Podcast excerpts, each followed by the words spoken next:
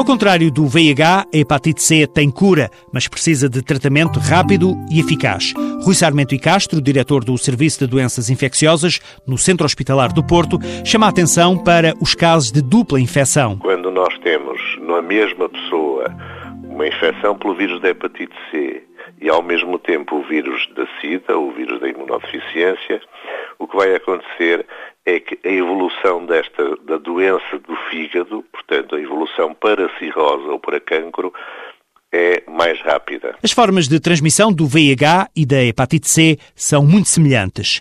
Apesar de ser doença com cura, 85% dos casos de hepatite C evoluem para estado crónico. O tratamento é fundamental para erradicar este vírus. Se nós conseguirmos tratar de maneira mais simples os mais uh, incipientes tratar também os, eh, ao mesmo tempo os indivíduos com fases mais avançadas da doença, nós vamos reduzir imenso não só a mortalidade, mas também a transmissibilidade do vírus ao resto da população. A coinfecção, hepatite C e VIH é ainda um caso alarmante. Rui Sarmento e Castro apresenta os números. Em Portugal nós calculamos que cerca de 100 mil pessoas estarão infectadas pelo vírus da hepatite C.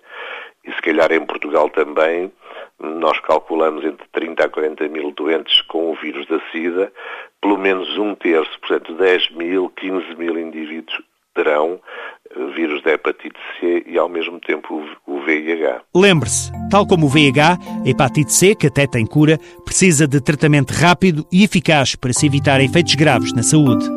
Uma iniciativa TSF em parceria com a Associação Portuguesa para o Estudo Clínico da SIDA com o apoio Bristol Myers Squibb Biofarmacêutica.